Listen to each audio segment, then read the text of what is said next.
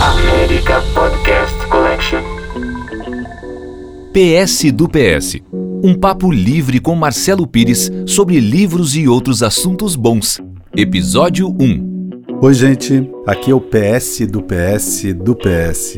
É um podcast que a gente está começando agora e que eu imagino que vai interessar, que possa conversar com jovens e principalmente mulheres jovens. Claro que todos são muito bem-vindos e, e, eu espero que as coisas contadas aqui interessem ao maior número de pessoas. Mas eu vou sempre imaginar que eu estou conversando com uma garota, com uma jovem mulher, quando a gente está gravando esse programa aqui.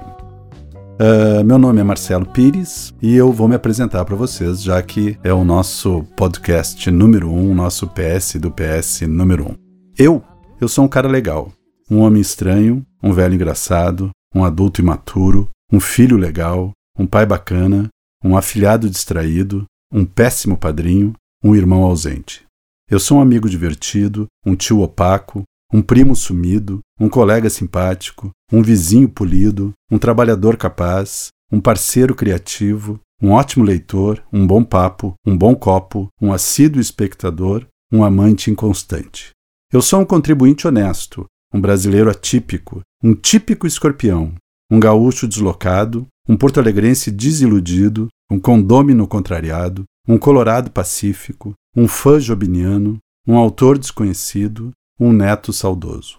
Eu sou um cidadão normal, um motorista civilizado, um pedestre apressado, um paciente relapso, um supersticioso moderado, um autêntico sedentário, um eleitor confuso, um personagem interessante, mas secundário.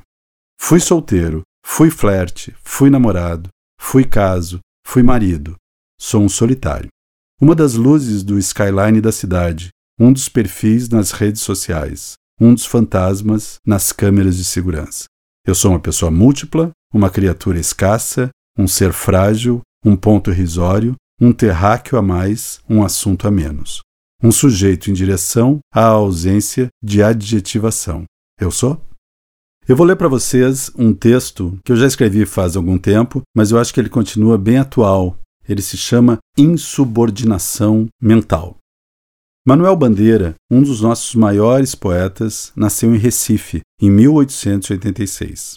Em 1902, publica o seu primeiro poema, um soneto, na primeira página do Correio da Manhã, do Rio de Janeiro. Manuel tinha 16 anos. Exato, 16 anos. O soneto acabava assim: enrubescer teu corpo ao ferve do calor dos meus beijos de fogo e cobrir-te em cascata. Ai, meus sonhos de amor, meus sonhos de amor.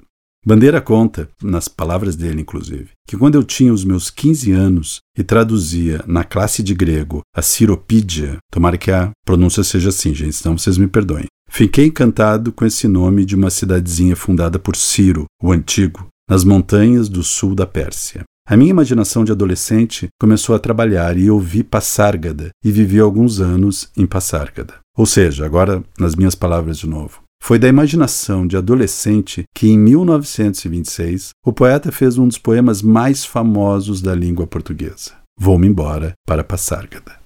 Nelson Rodrigues, um dos nossos maiores dramaturgos, se não o maior, quando tinha 14 anos, exato, 14 anos, criou o seu próprio jornalzinho, A Alma Infantil. Nelson era filho de jornalista, Mário Rodrigues, e utilizou as oficinas do jornal do seu pai, no Rio de Janeiro, o jornal Amanhã, para escrever e imprimir um tabloide de quatro páginas. Adolescente, mal saindo da puberdade, Nelson Rodrigues já exigia, entre outras coisas, o fechamento da Academia Brasileira de Letras pela polícia. Vinícius de Moraes, outro grande poeta brasileiro e um dos maiores letristas da música popular brasileira, nasceu em 1913. Em 1922, Vinícius tinha nove, exato, apenas nove anos, escreveu um poema de amor para sua primeira grande paixão, a menina Cassi. Oh, quantas saudades, quantas! De ti, meu bem lascivão, como uma garça voando, cerrando meu coração. Muitos anos depois, em 1950, Vinícius admitiu que furtou o poeminha dos escritos poéticos do seu pai, Clodoaldo. Mas esse furto não significava falta de talento, pelo contrário. Aos 16 anos, em 1929, Vinícius já reuniu os primeiros versos, daí sim, de sua autoria, em um caderno chamado prematuramente de Obras Completas. Caetano Veloso, um dos maiores nomes da MPB, nasceu em 1942, em Santo Amaro da Purificação, Bahia.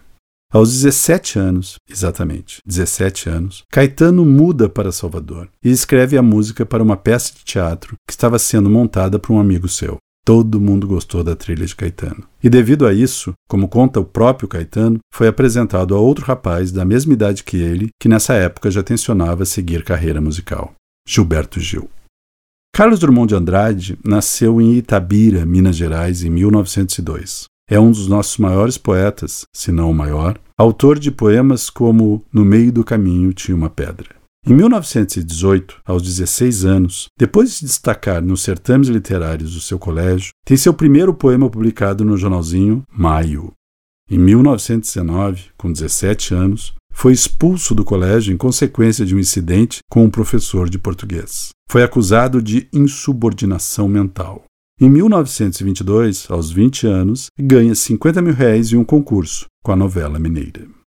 Ari Barroso, um dos nossos maiores músicos, autor de Aquarela do Brasil, Brasil, meu Brasil brasileiro, nasceu em Ubá, no início do século. Aos 12 anos, Ari já tocava piano no Cine Ideal da sua cidadezinha, fazendo ao vivo a trilha sonora de filmes mudos.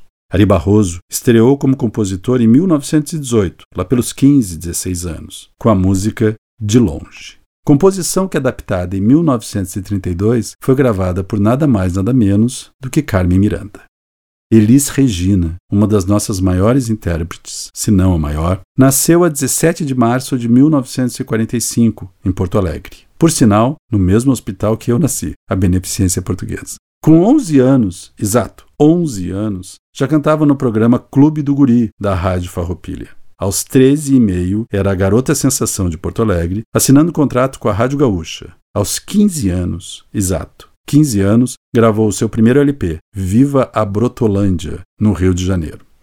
Cara leitora, ou minha cara ouvinte, aqui no caso do nosso podcast, não se menospreze. Veja o que essa turma fez quando tinha sua idade. E por ver o que esse pessoal fez lá pelos 15, também aprenda a não se valorizar demais. Presunção só atrapalha. Sem correr atrás da máquina, ninguém chega a lugar nenhum.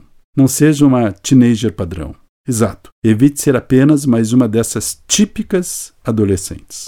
Deixe para suas coleguinhas os clichês tão característicos da idade. E sem deixar de ser espontânea, exija mais de você mesma. Você pode não virar uma grande poeta, dramaturga, intérprete ou compositora, mas no mínimo vai virar uma pessoa interessantíssima, o que, cá entre nós, já é o máximo.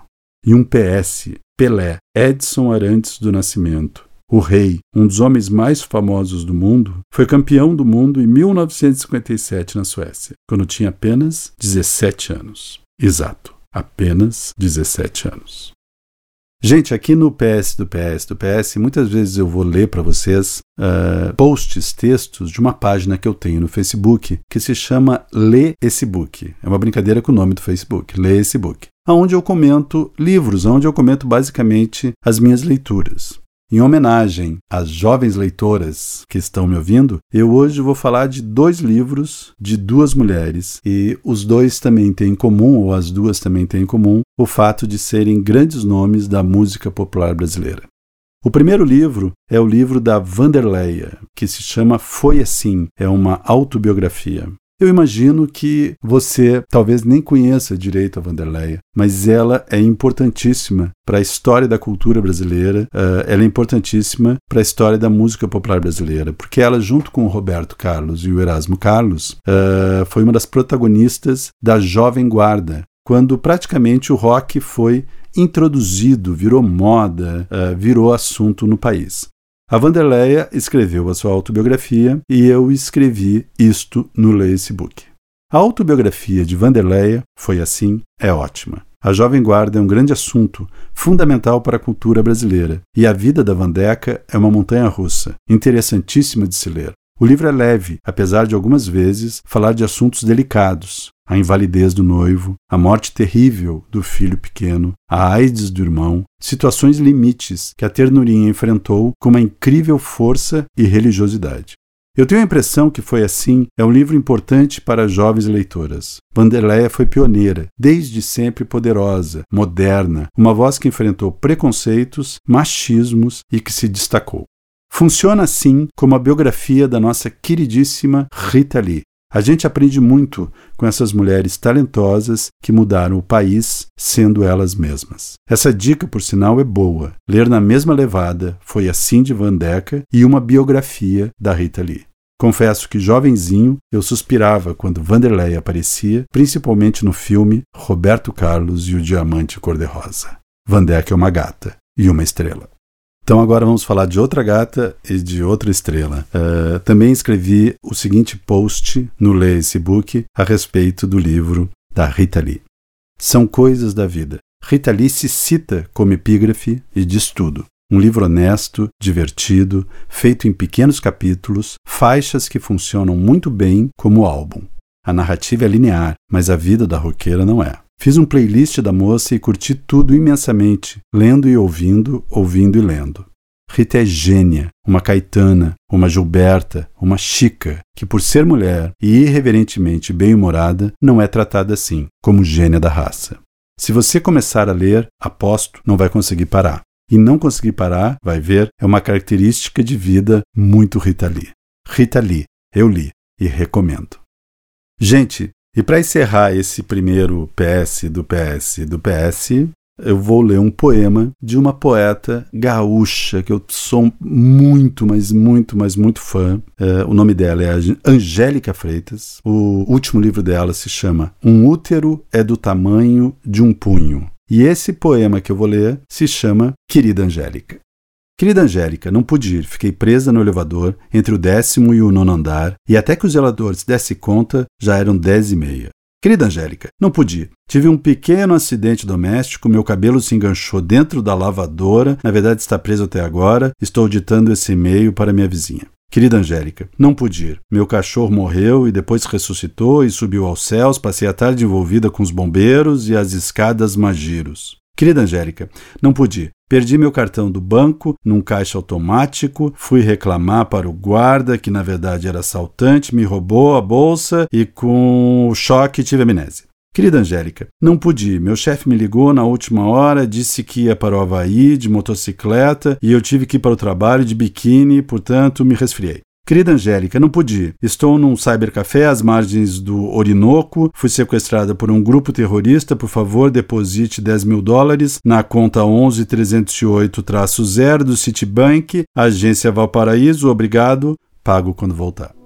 Então, gente, esse foi o primeiro episódio aqui do PS. Vocês podem dizer o nome com quantos PS vocês quiserem. Pode ser PS, ou PS do PS, ou PS do PS do PS do PS, num contínuo terrível. Mas vão fazendo isso que daqui a pouco a gente volta. Um abração. Seja clara até o amanhecer, seja vela minha lanterna, a chama azul desta tela